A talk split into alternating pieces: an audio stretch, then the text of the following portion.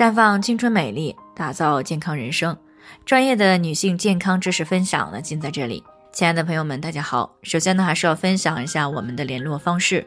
大家可以在我们最常用的聊天软件当中搜索 PK 四零零零六零六五六八，关注以后呢，回复自测，进行健康自测，可以更有针对性的了解自己的健康状况。接下来呢，就开始我们今天的健康话题：月经前后一定要遵守的几个原则。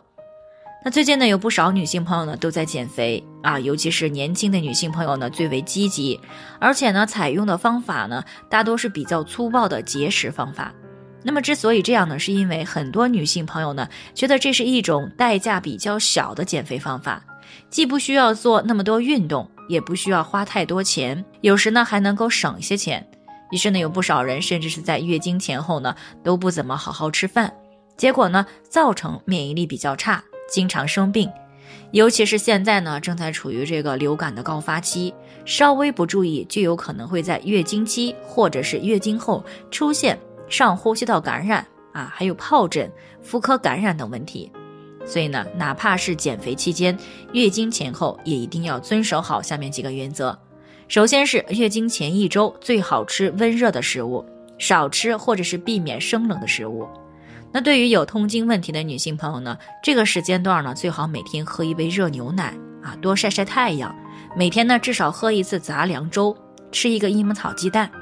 白天的时候呢，还可以喝一些玫瑰枸杞茶，晚上的时候泡泡脚。这些措施呢，都可以为人体提供矿物质钙，还有维生素 D 以及 B 族维生素等这些营养成分。从而呢，达到疏肝解郁、调节神经、放松心情、预防和改善痛经等这些经前综合征的目的。接下来呢，就是月经期了，尤其是月经的第二天、第三天到第四天，一般呢都是月经量最多的几天。那如果这几天呢又节食，而且呢又只吃蔬菜水果的话，就很容易因为失血又不能够及时的补充而出现气血不足的问题，比如说头晕乏力。嗜睡等这些缺血的状态，严重的甚至会出现晕厥事件，从而呢对生活和工作呢造成很大的影响。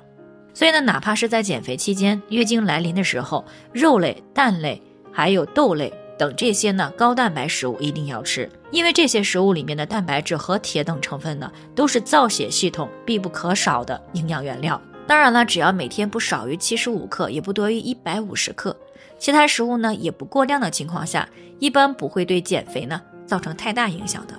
因为只有气血充足的情况下，人体的代谢率呢才不会变低，脂肪的消耗呢才会更快。那一旦气血不足，代谢率下降以后呢，人体的消耗，尤其是脂肪的消耗速度也会随之下降，这样以后减肥呢就会比较费劲儿了。那除了注意饮食以外，月经期间还严禁过度的熬夜。除了不利气血更新合成以外，还可能会因为产生应激激素而造成食欲不可控。最后呢，就是月经以后了。那么即使月经期间好好吃饭了，但是呢，由于气血流失的速度赶不上合成的速度，所以在一般情况下，月经刚结束的时候呢，气血往往还有些不足。所以呢，月经过后仍然要像月经期那样，坚持肉、蛋、豆制品等这些食物的摄入。也可以服用一些补气养血的食品或者产品呢，来帮助机体尽快的恢复。正常情况下，如果月经期以及经期后一周吃好休息好，那么基本上就可以完全弥补月经期间的气血流失，让接下来的减肥工作呢也就更加顺利了。好了，以上就是我们今天的健康分享。那鉴于每个人的体质呢都有所不同，朋友们有任何疑惑都可以联系我们。那我们会根据您的情况呢做出专业的评估，并且给出个性化的指导意见。最后还是希望大家都能够健康美丽常相伴。我们明天再见。